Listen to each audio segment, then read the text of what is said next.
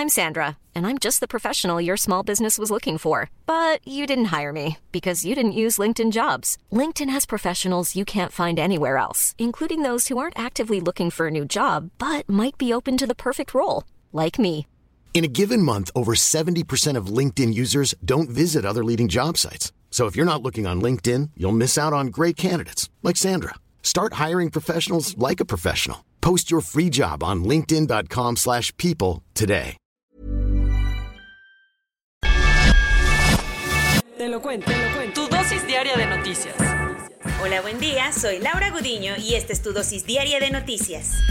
Alguien separe a ese par. Todo indica que barcos militares de Rusia y Reino Unido tuvieron un gran incidente en el Mar Negro, frente a las costas de Crimea. ¿Y qué pachó? Las cosas entre Rusia y la OTAN podrían haber llegado a su nivel más tenso desde la Guerra Fría ayer. En caso de que se confirme el enfrentamiento entre varios buques de guerra rusos y la HMS Defender de la Armada Real Británica. Según el Ministerio de Defensa ruso, el navío británico habría entrado casi tres kilómetros en aguas que Moscú considera parte de su territorio, cerca de la ciudad de Sebastopol, en la península de Crimea, anexionada por Rusia hace unos años para infarto de media comunidad internacional. Versiones encontradas. El Kremlin asegura que, como respuesta, sus barcos dispararon fuego de advertencia y un caza ruso bombardeó la zona para obligar al buque británico a salir del territorio. Por su parte, Londres asegura que nunca hubo disparos y que el Defender solo estaba realizando un paso inocente, un término aprobado por la ONU, por el cual los barcos tienen derecho a pasar por aguas territoriales de otro país si se trata de la ruta más rápida entre dos puertos. Se hace de forma rápida y en son de paz. Hiring for your small business? If you're not looking for professionals on LinkedIn, you're looking in the wrong place. That's like looking for your car keys in a fish tank. LinkedIn helps you hire professionals you can't find anywhere else, even those who aren't actively searching for a new job but might be open to the perfect role. In a given month, over 70% of LinkedIn users don't even visit other leading job sites. So start looking in the right place. With LinkedIn, you can hire professionals like a professional. Post your free job on linkedin.com/people slash people today. ¿Algún insight? Lo dio el periodista Jonathan Bale, de la BBC, quien viajaba a bordo del HMS Defender. Según el reportero de la cadena real británica, hubo varios avisos de los barcos costeros rusos e incluso pudieron escuchar disparos. Bill asegura que el paso por esta zona del Mar Negro fue tan tenso que la tripulación del barco inglés tuvo que ponerse mascarillas de protección por si las flies, ya que un ataque armado era inminente. Con todo en contra. Días después de que sus instalaciones fueran cateadas por la policía de Hong Kong, el periódico prodemocrático Apple Daily anunció su final. Te habíamos contado que, amparados en la polémica Ley de Seguridad Nacional, la policía de Hong Kong allanó la redacción del Apple Daily y detuvo a cinco de sus ejecutivos. Después de unos días tormentosos, Next Media, propietaria del periódico, anunció que hoy será la última edición del Apple Daily el diario prodemocrático más importante de todo Hong Kong. La decisión se tomó tras analizar que hay un entorno insostenible, donde sus periodistas son perseguidos y las cuentas bancarias han sido congeladas. La empresa informó que la versión digital también cerrará operaciones definitivamente a partir de este jueves, una noticia que para muchos significa el principio del fin de la libertad de expresión y prensa en el territorio autónomo chino. A la par de esto, ayer se llevó a cabo el primer juicio bajo esta polémica Ley de Seguridad Nacional, en contra de un joven acusado de manejar su motocicleta contra policías durante las protestas del año pasado.